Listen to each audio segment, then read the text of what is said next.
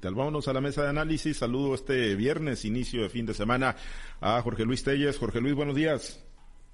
Buenos días, Pablo César. Buenos días, Altagracia. Buenos días, Francisco Chiquete. Buenos días a todos. Bien, eh, Chiquete, te saludo con gusto. Buenos días. Buenos días, Pablo César. Buenos días, Altagracia, Jorge Luis y a todos los que hacen el favor de escucharme. Gracias, Chiquete. Altagracia, qué gusto saludarte. Buenos días. Buenos días, Pablo, Jorge Luis, Francisco. Buenos días a toda nuestra amable audiencia. Bien, gracias.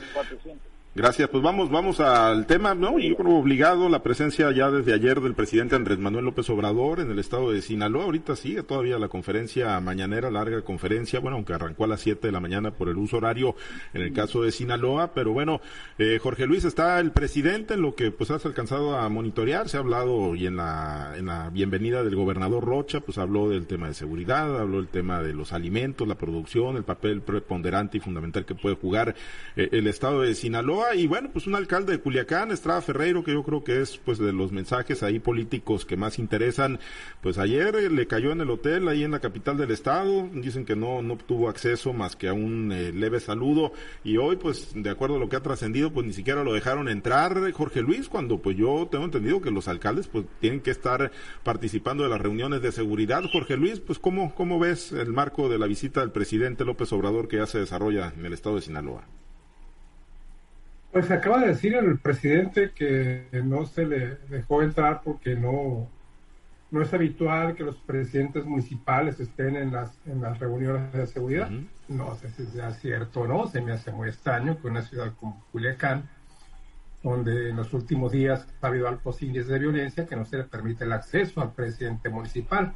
Pero aclara ya López Obrador que, que, que no este que no es, eh, los presidentes municipales simple y sencillamente no son invitados. En cualquier caso, en cualquier ciudad, únicamente está el gobernador del estado, el comandante de la zona militar, el comandante de la Guardia Nacional, y bueno, por los altos mandos a nivel nacional, que son los que participan en la mesa de seguridad, pues en la que se analiza precisamente eso, ¿no? Los altos índices de violencia que hay en un estado determinado, en una ciudad en particular.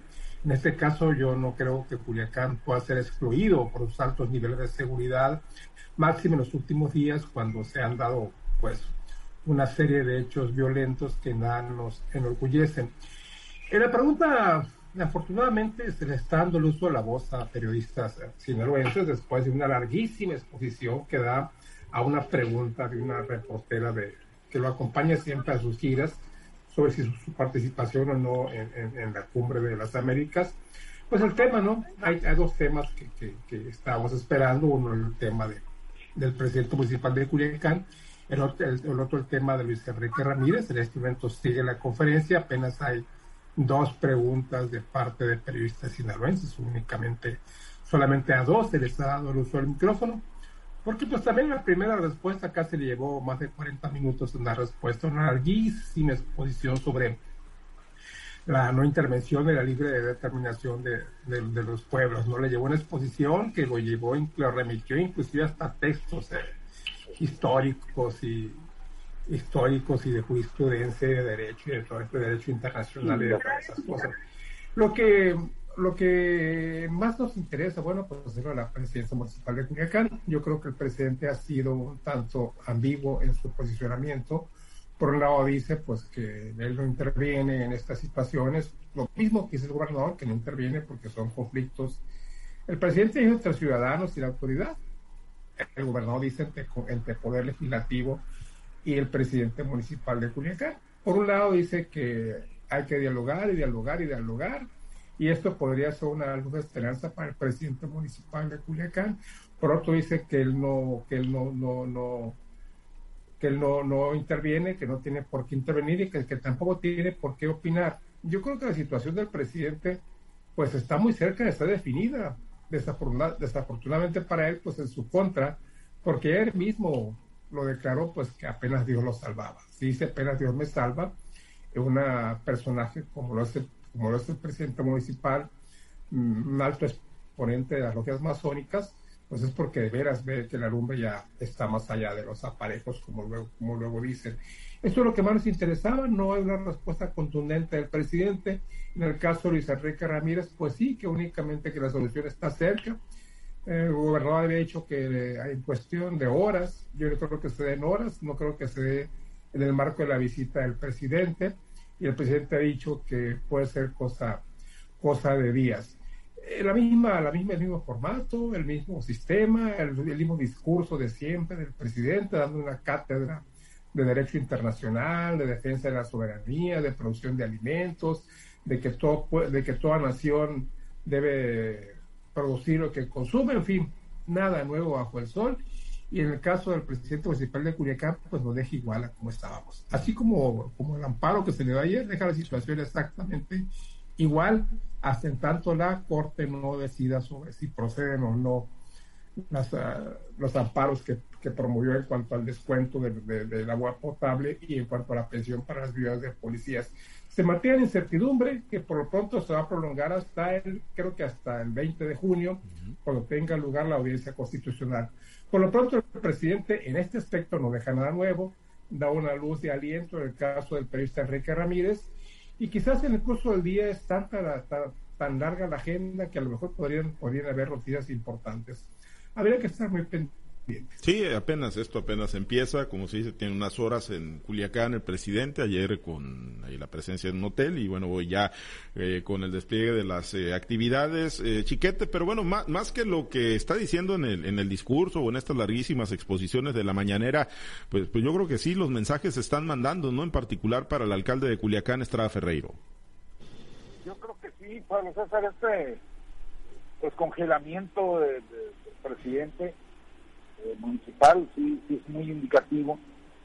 Mira, eh, probablemente tiene razón el, presidente de la República cuando dice que no es usual que los alcaldes estén presentes, pero mi impresión es que no es usual que acudan al presidium. Pero no he sabido yo de un alcalde que se ha rechazado en su ingreso a la, a la, al recinto donde se está llevando a cabo la mañanera. Sí hubo un antecedente cuando el propio senador Rocha, en sus tiempos antes de ser gobernador, eh, fue dejado fuera de una de una gira o no fue presentado más bien en la en la, en la propia mañanera. Pero pero normalmente sí están ahí los alcaldes y si Estrada Ferreiro pues tiene etiqueta de atestado quiere decir que su destino ya está ya está decidido. Parecía que el presidente le salvaba la cabeza cuando hablaba de diálogo, dialogar y dialogar, hay que dialogar. Eh, pero bueno, pues ya el hecho de haberlo mandado, ya no a, una instrucción directa, a una sugerencia directa, sino a dialogar con el, secretario de gobernación, indica que no hay calidez por lo menos. No como a la espera Estrada Ferreira, que se supone que es muy amigo personal del presidente y que en todo caso, pues con un intercambio de opiniones podían haber resuelto el asunto, pero no fue así, se va por la vía larga, se va por la vía de la autoridad. Y creo que con todo el amparo que le ratificaron para que no lo corran mientras no se decide el fondo, creo que la cabeza del señor alcalde Culiacanense está en juego. Sí, sí, parece, parece ser que, que, la ruta está definida, claro, está el tema legal, ya lo apuntaba Jorge Luis, ¿no? Ayer con, con este tema del amparo y la respuesta que se dio en el Congreso del Estado de Sinaloa también, Altagracia, pero, pero sí, digo, las, las, los mensajes, ¿no? Son eh, los que cuentan más que los verbales, pues este, este es, eh, los mensajes no verbales, ¿no? Y, y este que se le envía de congelamiento al presidente y de no ingreso, yo, yo insisto, efectivamente a lo mejor no tenía por qué estar en el presidium ahí junto con el gobernador Rocha, junto con el propio presidente y los secretarios del gabinete, pero ya de que no lo hayan dejado entrar a la, base militar, pues yo creo que sí debe ser pues una un, mensaje muy claro, ¿no? Del que debe acusar recibo Estrada Ferreiro. Bueno, definitivamente que el, el gobernador y el presidente de la República pues no quieren al, al, invitado incómodo, al integrante incómodo de este caso del gobierno de Morena, ¿no? Finalmente el presidente municipal pues tiene que entender que que la ruta que tomó es una ruta pues del enfrentamiento, de la confrontación y en base a esto pues está teniendo este tipo de resultados, resultados que no son para nada este halagüeños para su persona, o sea, finalmente está cosechando lo que él ha venido sembrando, ha sembrado calamidades y ha, cosechado tempestades, dice el, dice el dicho, ¿no? Finalmente no fue recibido el día de ayer, tuvo un saludo frío, eh, y el día de hoy, aunque se levantó muy temprano, pues tampoco fue posible que ingresara a las instalaciones de la novena zona militar. hoy pasé, voy pasando por la novena sola militar y está la salida, pues hay, hay varias mantas de varios grupos de inconformidad, entre ellos gente desaparecida, entre ellos este el tema de, la vida de los policías, están también de la escuela de psicología, entre otros para que el presidente de la República pues sea este partícipe de ellas. Que no veo ninguna ninguna amante del presidente municipal de Culiacán, pero pues estas están regadas por toda la ciudad. Ahorita el presidente municipal creo que no le está pasando nada bien. El, el gobernador finalmente es el que lleva la batuta en este estado y también fue el que puso de alguna manera eh, las condiciones para que se resolviera el problema que el mismo presidente de la República dijo que, que le echaran la mano al, al, presidente municipal y este pues realmente lo rechazó, ¿no? Este se fue por la vía legal, se fue por la vía de la confrontación y, y ahorita estamos viendo quizás el alejamiento que tiene con el presidente de la República. Mala, mal día para Estrada Ferreiro, creo que no va a ser un, un fin de semana que le traiga pues alguna satisfacción, más bien creo que va a ser un fin de semana de mucha reflexión, si es que cabe la reflexión en este personaje tan singular como es Estrada Ferreiro, en donde ya le vaticinan que hay posible salida, la renuncia, la destitución o el abandono del puesto, pero en ningún caso se le, se le augura una larga vida a la presidencia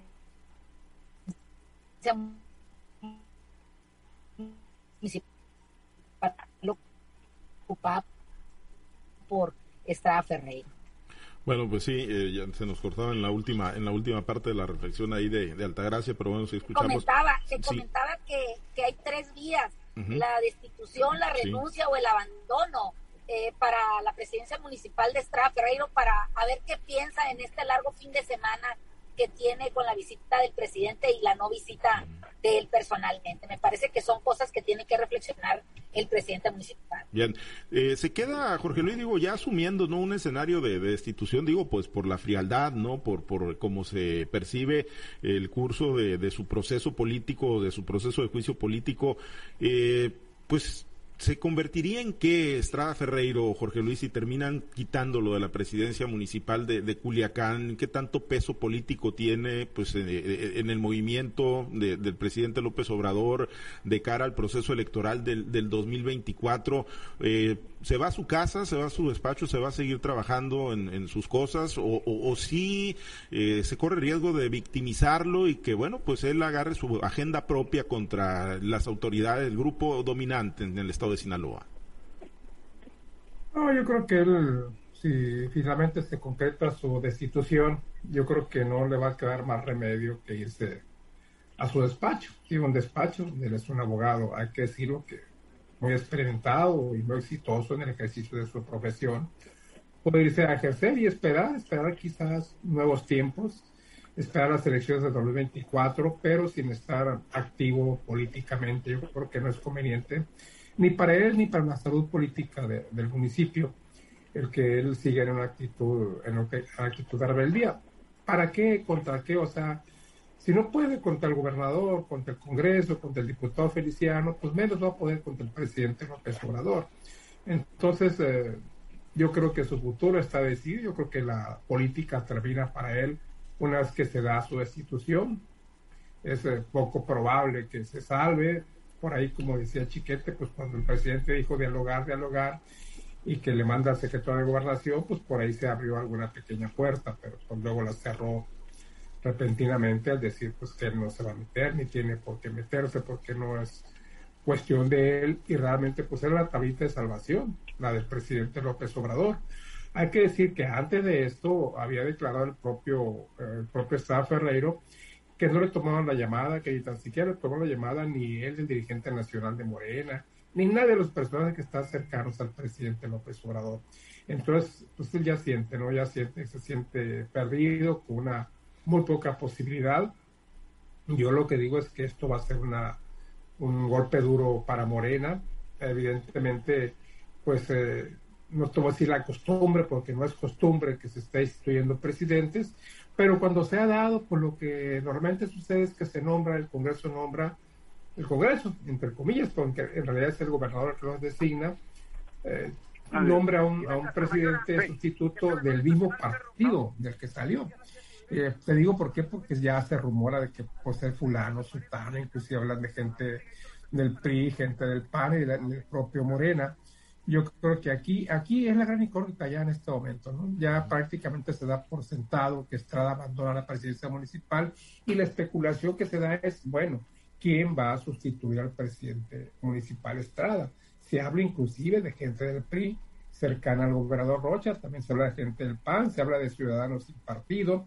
Esa es la especulación que se da en este momento, pero pues ya muy poca gente, muy poca gente atrevería a apostar, apostar por la suerte de Ferreira. Yo creo que ya está echada, quizás apenas, como él dice, un milagro o Dios lo sabe en estos próximos días, pero él se lo buscó, ¿no? Sea, intransigente, nunca quiso buscar la solución, mandando ahora que sea al carajo al propio gobernador del estado. Entonces, pues por ahí es muy difícil, muy difícil que en este plan hubiera una luz en su, en una luz en su destino inmediato. Bien, bueno, sí, eh, la realidad es que sí se ve que, que, está pues en sus últimos eh, días, quizá, ¿no? Eh, el presidente municipal de Culiacán, Estrada Ferreiro, Chiquete, y si, y si se da la, la, destitución a través de este juicio político, ¿coincides con Jorge Luis? ¿Se va a su despacho? ¿Ya, ya no se queda como un actor político y no le representa absolutamente ningún riesgo al grupo en el poder en Sinaloa? Yo lo dudo.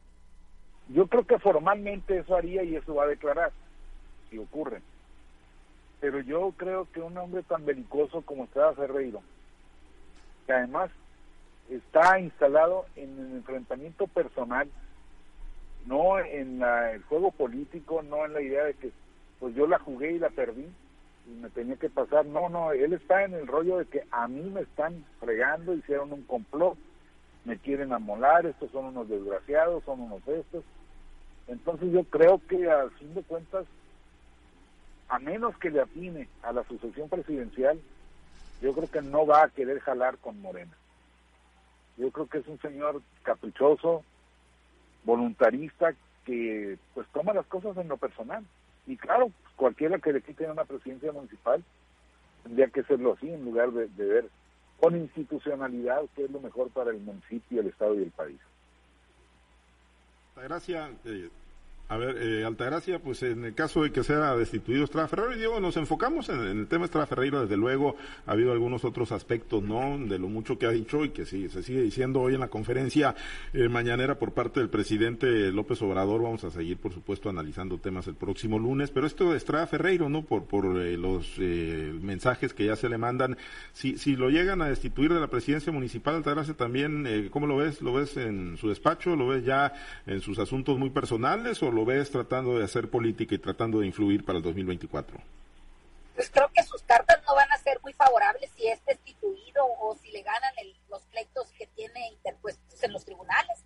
Creo que no va a ser una carta de presentación muy favorable ni para la ciudadanía ni para un partido que pueda eh, pensar en, postularlo. No, definitivamente que en Morena tiene cerradas muchas de las puertas que en otro tiempo se le abrieron, incluso pues ya no va a contar tampoco con ese beneplácito del presidente de la República. Ya no puede este, aducir a que es un gran amigo del, mismo presidente de la República y tampoco va a contar con, el, con la marca, con el sello que finalmente él reconoce que le dio el triunfo ¿no? a él y a muchos otros que llegaron, entre ellos el gobernador, entre ellos pues los que ocupan ahora los puestos en la, en la Cámara de Diputados del Congreso local.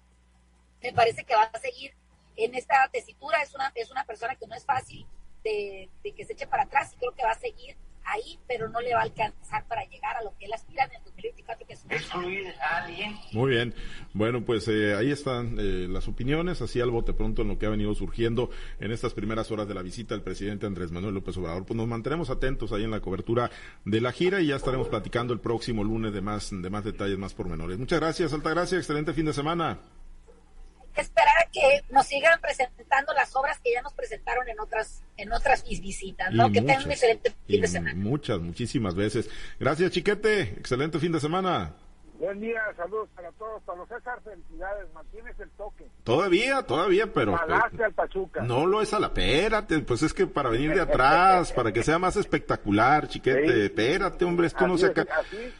Esto, aunque es del béisbol la frase, pero esto no se acaba hasta que se acaba, así que todavía quedan 90, minutos. Bueno, a la, América sí ya se le acabó, y, a la mala por parte del Pachuca. Bueno, gracias, chiquete, Jorge Luis.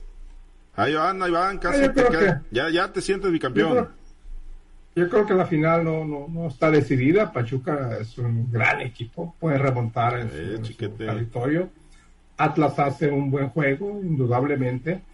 Yo creo que no va a jugar igual, yo creo que va a salir más a la defensiva el próximo domingo. Y ahí puede aprovechar Pachuca, que, que es muy buen equipo, no se le puede negar así se haya tocado con un rival muy débil, ¿no? En la fase semifinal, eso no, no, le quita el mérito, ¿no? Es un, es un gran equipo y lo va a demostrar el próximo domingo. Yo le estoy viendo datos, pero hay que ser objetivos. No se le puede negar que Pachuca es un gran equipo y que el portero de datos fue la gran figura del partido de anoche. Sí, sí, no, y tú tuvo más, tuvo más de lo que merecía ayer con ese gol de último momento ahí el Atlas. Debió haber quedado mínimo 1 a 0. Pero bueno, ya veremos el próximo domingo y el lunes lo platicamos. Muchas gracias, excelente fin de semana. Nos despedimos.